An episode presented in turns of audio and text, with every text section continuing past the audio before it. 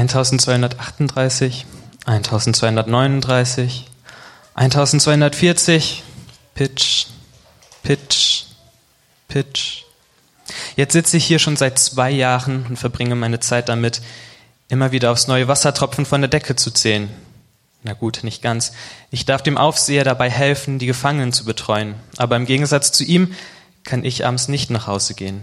Nicht die frische Luft genießen oder im bunten Garten auf der Wiese liegen und die Sonne auf meine Haut spüren. Ich versuche das Beste aus der Situation zu machen. Aber Josef, halt es scharf durch den langen dunklen Flur. Der Mann zuckte zusammen. Er ist etwa um die 30 Jahre, hat lange zottelige braune Haare und einen verfilzten Bart. Seine Finger sind lang und schmal und unter seinen Nägeln haftet feiner Wüstenstaub. Seine grauen Kleider hängen ihm wie zerfetzte Lumpen um seine dürren Knochen. Im Großen und Ganzen ein schier unscheinbarer Gefangener. Doch seine Augen fallen mir auf. Wach, clever, gar gewitzt glänzen sie aus seinem staubigen Gesicht. Die Augen eines hoffnungsvollen Menschen, der vertraut. Vertraut auf Gott und hofft auf eine bessere Zukunft, dass es einen Ausweg gibt. Es sind die Augen eines Menschen, der selbst im Gefängnis nicht von seiner Vision ablässt, sondern sogar hier unten das Beste gibt. Josef, ertönt es wieder. Diesmal klingt die Stimme sanfter, ja irgendwie liebevoll, geheimnisvoll. Und sie heilt nicht. Nein, kein kleines bisschen. Verwundert schaut sich Josef um. Mein lieber Josef, ähm, ich habe dir doch versprochen, dass alles gut wird. Hab keine Angst. Ich werde dich begleiten und dich hier herausführen. Langsam erkennt Josef die Stimme in seinem Kopf. Er hat sie schon des Öfteren gehört, das letzte Mal vor einiger Zeit, als der Bäcker und der Mundschenk ihm seine Träume erzählt hatten. Plötzlich fasst ihm eine äh, Stimme, plötzlich fasst ihm jemand energisch auf die Schulter und sagt, mitkommen, der Pharao will dich sprechen. Und Josef erschrickt. Ist das nicht krass, was Josef hier wieder erlebt? Gerade zählt er noch die Tropfen an der Decke und jetzt ist er schon auf dem Weg zum Pharao. Stell dir das mal vor, das ist fast wie wenn Martin Schulz zu Frau Merkel gerufen wird. Ein Mann, Josef, der innerhalb von 13 Jahren so viel erlebt hat und nun seit zwei Jahren aus den Augen der Gesellschaft gedrängt wurde, wird plötzlich nach ganz oben zitiert zum Pharao, dem Herrscher einer Weltmacht. Schaut ihn doch mal an, verfilzt, zottelig, zerlumpt. So jemand möchte der Pharao sehen? Der stinkt doch, nicht mal Deo hat er in den letzten Wochen benutzt, geschweige denn ein anständiges Schaumbad. Aber was ist das? Als Josef im Palast ankommt, wird er von einigen Bediensteten abgefangen und in einen Nebenraum geführt. Hier wird er zunächst gebadet und anschließend seine Haare äh, werden, wurden geschnitten. Den Bart stutzen sie und die Nägel polieren sie. Auch seine neuen Kleider werden gegen prächtige Klamotten ausgetauscht. Ha, ja, jetzt sieht er eigentlich ganz ordentlich aus. Fast so wie du, wenn du deine löchrigen T-Shirts und deine zerlumpten Jeans gegen Stoffhose und Hemd austauschst. Hey, cool, dass du da bist, cool, dass ich hier sein darf, schön, dass ich da bin. Was eine Geschichte. Vom Nichts zum Obersten, der Untersten, zum Unteren der Obersten. Vom Träumer zum Macher. Vom Häftling arbeitet sich Josef mit nur wenigen Sätzen hoch zum zweithöchsten Mann in ganz Ägypten. Nur der Pharao möchte seinen Thron höher gestellt bleiben als Josef. Er liegt am Boden in seinem Loch und was macht er? Er vergräbt seinen Kopf nicht im Sand. Nein, denn Gott steht Josef bei. Da redete der oberste Mundschenk zum Pharao und sprach, ich muss heute an meine Sünden denken. Als der Pharao zornig wurde, über seine Knechte und mich mit den Obersten der Bäcker ins Gefängnis legte, im Hause des Obersten der Leibwache, da träumte uns beiden in der Nacht einem jeden sein Traum, dessen Deutung ihn betraf. Da war bei uns ein hebräischer Jüngling, der Knecht des Obersten der Leibwache, dem erzählten wir es und er deutete uns unsere Träume, einem jedem nach seinen Traum. Und wie er uns deutete, so ist's gekommen, denn ich bin wieder in mein Amt gesetzt, aber jener wurde aufgehängt. Da sandte der Pharao hin und ließ Josef rufen. Und sie ließen ihn eilends aus dem Gefängnis hol ihn und er ließ sich scheren und zog andere Kleider an und kam hinein zum Pharao. Da sprach der Pharao zu ihm, ich habe einen Traum gehabt und es ist niemand, der ihn deuten kann. Ich habe aber von dir sagen gehört, was du einen Traum, wenn du einen Traum hörst, so kannst du ihn deuten. Josef antwortete dem Pharao und sprach, das steht nicht bei mir. Gott wird jedoch dem Pharao Gutes verkünden. Das steht nicht bei mir. Gott wird dem Pharao Gutes verkünden. In anderen Übersetzungen steht auch, Gott wird antworten, was dem Pharao zum Heil wird. Das Erste, was ich von Josef heute lernen kann, ist, nicht ich, Gott. Josef hebt nicht den Anspruch und sagt, ja klar, Kinkerlitzchen, ich kann dir deine Träume deuten, ich bin der Beste. Nein, er sagt, das steht nicht bei mir. Gott wird antworten, was dem Pharao, und jetzt aufgepasst, Heil bringt. Nicht ich, Gott. Nicht bei mir liegt es, Menschen zu helfen, ihnen die Sorgen und Albträume zu nehmen, Ängste und Zweifel zu vertreiben, sondern bei Gott. Ich darf mir nicht einreden, ich bin so ein cooler Typ, weil ich jetzt heute Morgen vorne stehen darf und ihr mir alle zuhört und ich irgendwas Krasses hier verklickern kann. Nein, meine Aufgabe heute Morgen ist es schlicht und einfach, Sprachrohr zu sein. Denn das, was wirklich Heil bringt und Frieden, ist Gott. Sein Reden verändert Menschen, nicht meine Worte. Gott ist es, der zu uns spricht und Ängste stillt, Sorgen nimmt. Also das erste, nicht ich, Gott. Das zweite ist Vertrauen. Das, was Josef all die Jahre ausgezeichnet hat, ist sein unerschütterliches Vertrauen auf Gott. Gott ist es, der zu uns spricht. Gott ist es, auf den wir unser Vertrauen setzen sollten. Also wenn wir heute Morgen hier sitzen und ein fetter Traum zu platzen scheint, ist das Letzte, was wir tun sollten, das Vertrauen auf Gott zu verlieren. Manchmal gehen wir Umwege, werden von Menschen verletzt, verraten, die uns nahestehen. Oder wir kommen in Schwierigkeiten, weil wir nicht so wollen wie die anderen. Aber wenn wir uns dadurch unterkriegen lassen und aufhören, unsere Träume zu verfolgen, eine Vision aus den Augen verlieren, dann verlieren wir das Vertrauen auf Gott. Wir verlieren das Vertrauen darauf, dass Gott mit uns ist. Dann verlieren wir das Vertrauen auch darauf, dass es in unserem Leben einen Mundschenk gibt, der uns wieder aus dem Gefängnis holen kann. Nachdem der Pharao Josef die Träume erzählt hatte, antwortete er dem Pharao, beide Träume des Pharaos bedeuten das Gleiche. Gott verkündet dem Pharao, was er vorhat. Die sieben schöne Kühe sind sieben Jahre und die sieben guten Ähren sind dieselben sieben Jahre. Es ist ein und derselbe Traum. Die sieben mageren und hässlichen Kühe die äh, nach jedem aufsteigen, sind die sieben Jahre. Und die sieben mageren und versenkten Ähren sind sieben Jahre des Hungers. Siehe, sieben reiche Jahre werden kommen in ganz Ägyptenland. Und nach ihnen werden sieben Jahre des Hungers kommen, so dass man vergessen wird alle Fülle im Ägyptenland, und der Hunger wird das Land verzehren. Dass man nicht wissen wird von der Fülle im Land, von der Hungersnot, die danach kommt, denn sie wird sehr schwer sein. Dass aber dem Pharao zweimal geträumt hat, bedeutet, dass Gott solches gewiss und eilends tun wird. Nun sehe der Pharao nach einem verständigen und weisen Mann, den er über Ägyptenland setze.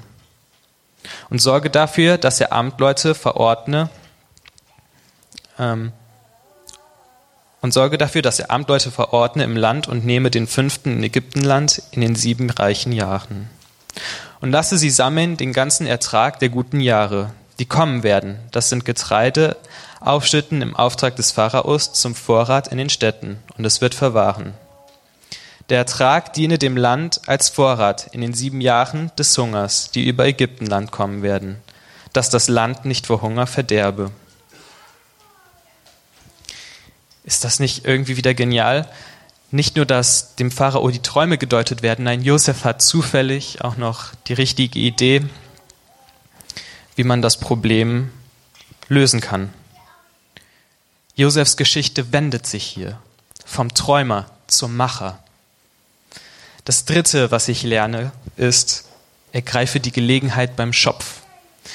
Diese Redewendung, das haben wir letzte Woche im Griechischunterricht praktischerweise gelernt, kommt aus dem Griechischen.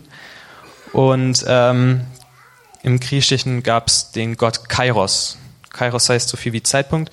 Und das war der Gott der guten Gelegenheiten. Und er hatte hier vorne eine Strähne und der Rest war kahl geschoren. Und wenn nun also der Kairos auf dich zugelaufen kommt, fasse ihn und halte ihn fest, bevor er an dir vorbei ist. Weil wenn er an dir vorbeigelaufen ist, greifst du nur noch ins Leere und kannst ihn nicht mehr festhalten.